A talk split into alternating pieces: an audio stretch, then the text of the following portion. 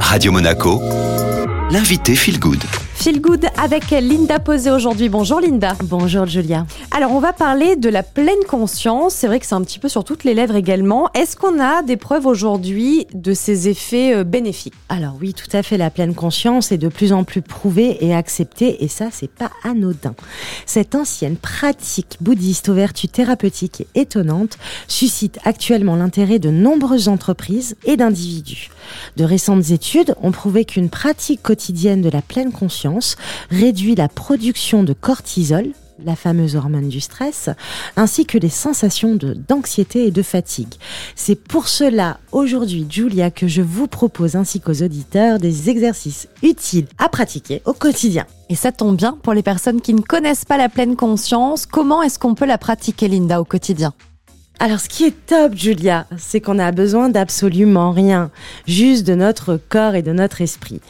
Commencez votre journée avec trois minutes de respiration tous les matins, juste en fermant les yeux, en se concentrant uniquement sur sa respiration, ce souffle de vie qui rentre en soi et qui en sort, en ne s'attachant pas aux pensées. Au début, bien sûr, votre esprit va s'emballer. Oh, la machine à laver, mince, je vais être en retard. Trois minutes, c'est peut-être un peu long on laisse aller les pensées, on ne s'y attache pas. Ensuite, on peut s'octroyer une douche en pleine conscience, juste en appréciant chaque ruissellement d'eau sur sa peau, vraiment en ressentant cette eau sur la peau. Et vraiment, c'est très puissant comme exercice parce que quand on est en pleine conscience de sa douche, déjà c'est énergisant et ça permet de vraiment apprécier cet instant sans s'évaporer dans ses pensées encore une fois.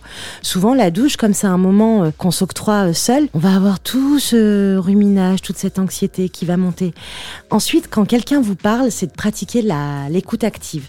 Souvent, quand on parle avec quelqu'un, on va faire autre chose à côté. Par exemple, on va être sur son téléphone, ou bien on va ranger son sac, ou bien on va marcher à droite à gauche dans la maison. Stop, on arrête, on se calme, on écoute la personne en la regardant dans les yeux et en étant vraiment concentré sur ce qu'elle dit. On évite encore une fois que nos pensées s'échappent, parce que ça peut arriver aussi. Ces techniques permettent de revenir au moment présent de calmer le jeu du mental et de nos pensées, à pratiquer quotidiennement pour que cela soit de plus en plus facile. Et vraiment, après quelques jours seulement, hein, vous allez ressentir déjà un apaisement et une sérénité intérieure. Merci Linda d'avoir été avec nous. Donc vous l'aurez compris, hein, l'important c'est d'être dans l'ici et le maintenant. Et justement, vous êtes sur Radio Monaco et c'est le retour maintenant de votre playlist.